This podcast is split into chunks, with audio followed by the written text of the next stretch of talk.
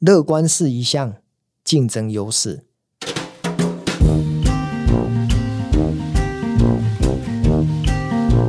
很多年前，我去听了一个商业论坛，演讲者呢是宏基电脑的董事长陈俊盛先生。当年呢，其实宏基状况非常的不好，亏损了很多钱，所以宏基的创办人施振荣就找了陈俊盛来救火。陈俊盛更早之前其实是在台积电上班，所以当他要到宏基电脑去就任的时候，他就请张忠谋先生给他一句祝福的话。张忠谋先生呢，就写下了“乐观是一项竞争优势”，送给了陈俊盛先生。好，每一个人可能在职场里面都会当上主管，那主管。怎么当才能够称职，才能够做得好？这是每个人想要去追求的一个很重要的关键。我自己民国九十一年开始担任主管以来，到现在也超过二十年了。我们常会讲说：“哎呀，当主管就要有一个格局，要有高度，要能够有一个以身作则的风范。”那在我看来，文字呢都讲得很简单。但是做起来都不是这么容易的事情。我想要分享两个我感受到很强烈关于领导的好故事。第一个是印度的国父甘地。有一回呢，一个妈妈带着一个她的儿子来找国父说：“哎，国父啊，可不可以叫我的儿子啊？他现在才五岁啊，很爱吃糖果，吃到牙齿呢都快蛀牙了。”你可不可以请他不要再吃糖了呢？甘地就跟这个妇人说：“你可不可以两个礼拜之后再回来找我？”这个妇人就很不解，为什么要等两个礼拜？可是呢，是因为甘地告诉他再等两个礼拜，他也不敢多问，那就带着他的孩子回去了。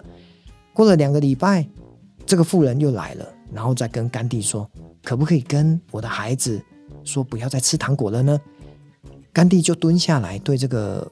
五岁的小男孩说：“小朋友，吃糖果会蛀牙哦，可以不要再吃了吗？”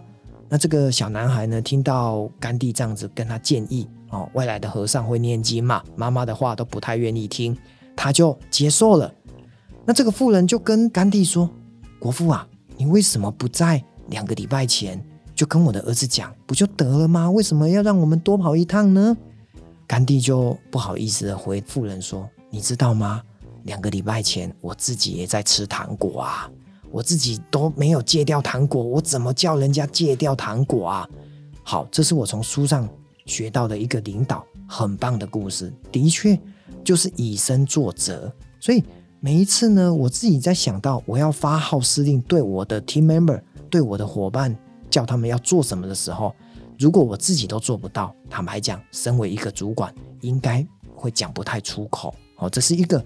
领导可以被大家记忆的一个好故事。第二个故事呢，是有一回我在跑步的时候，因为我的住家呢比较乡下，所以我在田野乡间小路跑步。那电线杆上面呢，都会有很多的麻雀停留在电线杆一排。当我跑过去的时候，我就喜欢捉弄这些麻雀，我就乱叫，呜！结果呢，麻雀呢就仓皇失措的飞走了。等我又跑到下一条。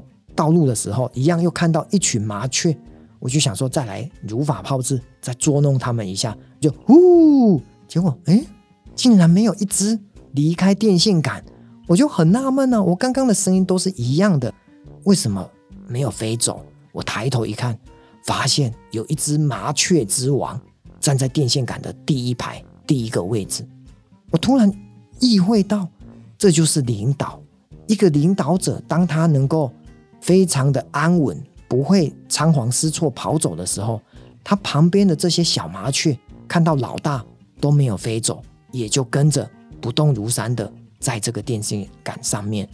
这件事情给我一个启发：一个领导者他不能够遇到的困难就跑走，然后有好处就要拿走哦。所以从这个跑步当中，我看到了领导，不管是从以身作则。或者是稳定军心的态度，都是值得我们学习的。